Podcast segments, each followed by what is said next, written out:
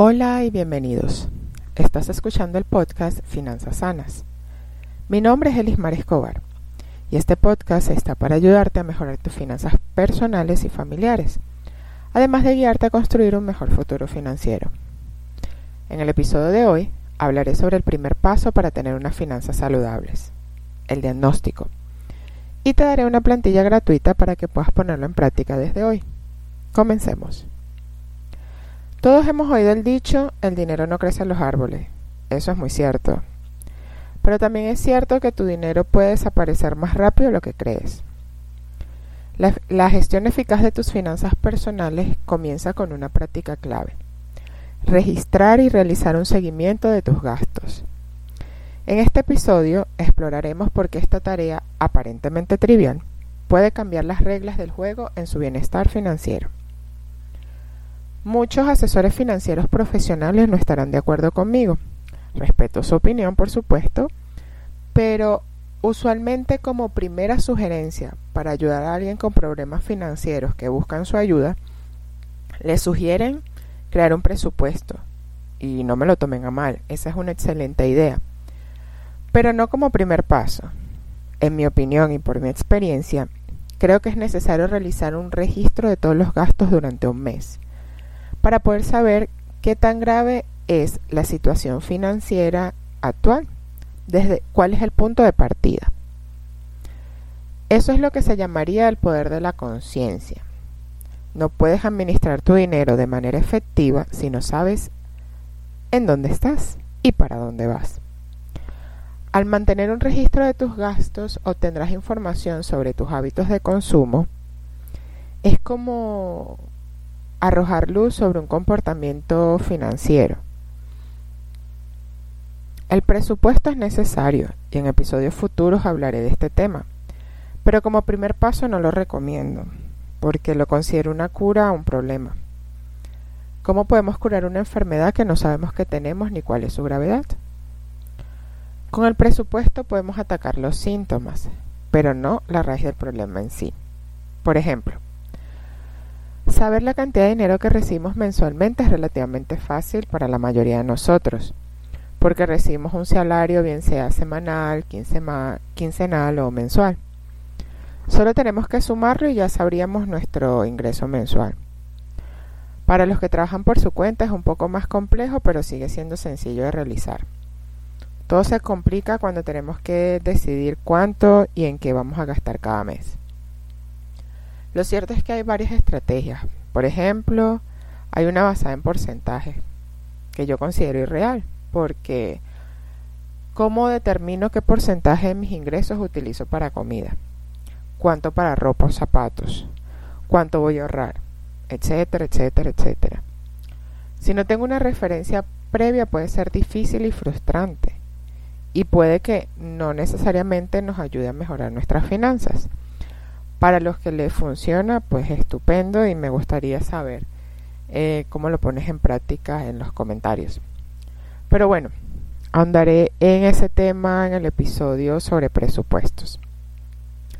Volviendo a nuestro tema de hoy y la importancia que tiene, como decía antes, yo veo el registro de gastos como un proceso de diagnóstico, de toma de conciencia de nuestra situación financiera es como una radiografía, si lo quieren ver así.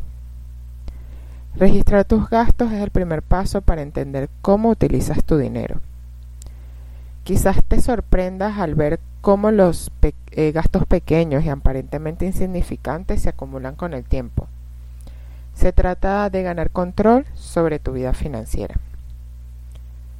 Realizar un registro de gastos mensuales significa apuntar cada gasto que realicemos cada día, por muy pequeño que sea, durante un mes, desde el día 1 hasta el último de ese mes.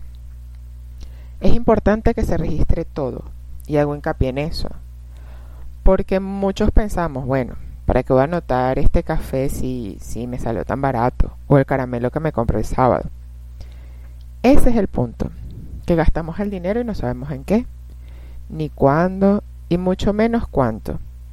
Y la idea es que creemos conciencia hacia dónde está yendo nuestro dinero, en qué lo estamos gastando. Muchos pueden pensar que es mucho trabajo. es muy estresante y que no vale la pena. Pero les voy a compartir una anécdota de John D. Rockefeller, que quizás no hayas escuchado. Ojo, no sé si sea cierta, pero bueno, aquí va.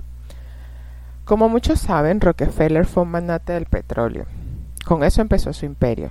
Luego diversificó su negocio y, estuvo en, en otras áreas comerciales. Pero lo que quizás no sepas es que sus orígenes fueron muy pobres. Aunque lo que me pareció más interesante y que quiero compartir hoy es que él llevaba un registro diario de todos sus gastos. Tenía un diario que llevaba siempre consigo. Al parecer es un hábito que adquirió de niño, que lo aprendió de su madre.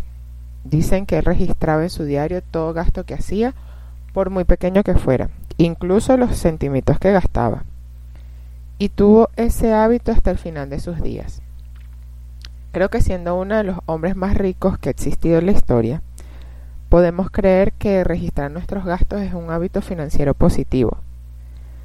Yo no estoy diciendo que si llevamos un registro de gastos seremos tan ricos como John Rockefeller. Claro está, tendríamos que ser dueños de una tierra con petróleo para empezar a construir nuestro imperio.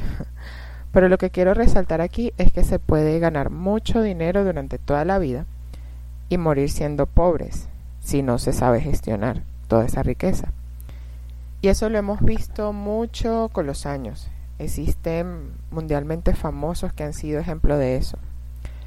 ¿Cómo olvidar a Mike Tyson, que perdió su fortuna de 430 millones de dólares que ganó con su carrera de boxeador?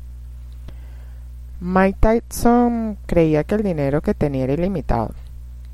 Lo gastó tontamente, lo despilfarró en lujos exóticos Llegó hasta comprar tigres de Bengala para tenerlo como mascotas. También fue víctima de estafas, tuvo dos divorcios, ocho hijos, en fin, una vida de excesos que lo llevó a la bancarrota. Se gastó todo ese dinero en 15 o 16 años. Y él es solo un ejemplo que nos muestra que si no se gestiona bien las finanzas personales, cualquiera puede terminar su vida siendo pobre. Por eso les he compartido estos dos ejemplos totalmente extremos. Hay quienes se dedican a trabajar sin prestar atención al dinero que pasa por sus manos durante toda su vida. Y un pequeño hábito como el registrar los gastos todos los días y tomar acciones de acuerdo al análisis de los mismos puede hacer mejorar nuestras finanzas enormemente. Ganar dinero es muy importante, pero no es suficiente para alcanzar estabilidad financiera. Eso no garantiza que el dinero se mantenga en tu cuenta bancaria hasta el final de tus días. Para ayudarte a poner en práctica este hábito, en la descripción de este episodio te voy a dejar un enlace donde podrás descargar e imprimir una plantilla de registro de gastos diarios. Puedes imprimir tantas hojas como necesites o cuantas gastes en un mes. El objetivo es que registres durante 30 días cada gasto que tengas, por pequeño o grande que sea te recomiendo que empieces el primero de un mes eh, para que se te haga más fácil el, cálculo. Eh, guarda todos los recibos de compra y cuando llegues a casa los apuntas en la plantilla.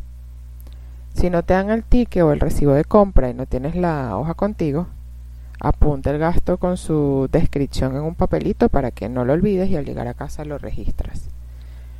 En el siguiente episodio te explicaré cómo analizaremos toda esa información, qué hacer con ella y dar los primeros pasos para empezar nuestro camino hacia la salud y estabilidad financiera. En la descripción también encontrarás cursos online que te sugiero que revises si quieres aprender y emprender desde tu casa, así como podrías apoyar el crecimiento de este proyecto. Por favor, déjame tus comentarios y si me estás escuchando desde tu teléfono, asegúrate de suscribirte y así no te perderás mi próximo episodio. Gracias por escuchar el podcast Finanzas Sanas by Elismar Escobar.